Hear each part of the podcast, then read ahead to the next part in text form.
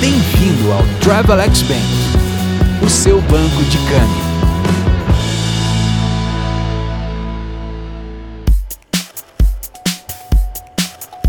Olá, amigas e amigos do Travelex Bank. Meu nome é Pedro Henrique Molizani Fernandes e você escuta agora a primeira coluna verbal do Travelex Bank News. Finalmente divulgado. A divulgação do vídeo da reunião ministerial ocorrida no dia 22 de abril foi propagada na sexta-feira pelo ministro do Supremo Tribunal Federal, Celso de Mello. Aparentemente, segundo reportagem publicada pela CNN Brasil, a repercussão da quebra do sigilo do vídeo foi vista de maneira pouco bombástica pelo mercado financeiro.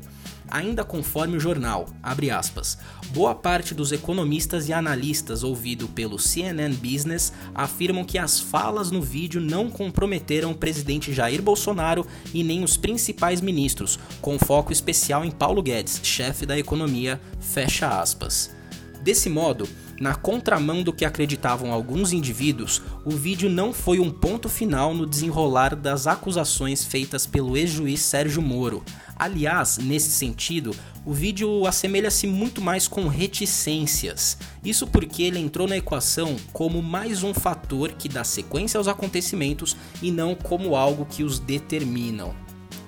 Mesmo com a reação positiva do mercado, presumo que o termo reunião ministerial trata-se de um eufemismo. O baixo nível de decoro, conjuntamente com falas que atentam contra instituições, trazem à tona que Jair Bolsonaro teria então um sistema privado de informações. Caso a verbalização se concretize, não há dúvidas de que se trata de algo à margem do que determina as leis e o Estado democrático de direito. Acredito, por fim, que tal afirmação de muitas formas grave, feita pelo chefe do executivo, não foi levada a sério pelo público como se deveria. Em última instância, percebam que nas quase duas horas de reunião não há uma só palavra ou ideia de política pública para se combater a pandemia causada pela Covid-19. Sinceramente, não me surpreendo. Um governo que possui muitos membros negacionistas e que endossa a relativização dos números, claro, não iria tratar do assunto com a importância necessária que os próprios números evidenciam. Pois é, ouvinte, em tempos marcados pela polarização extrema e pela radicalização do tecido social, até mesmo a matemática é usada como forma de ferramenta ideológica. Por hoje é só, desejo a todos uma ótima semana e ótimos negócios.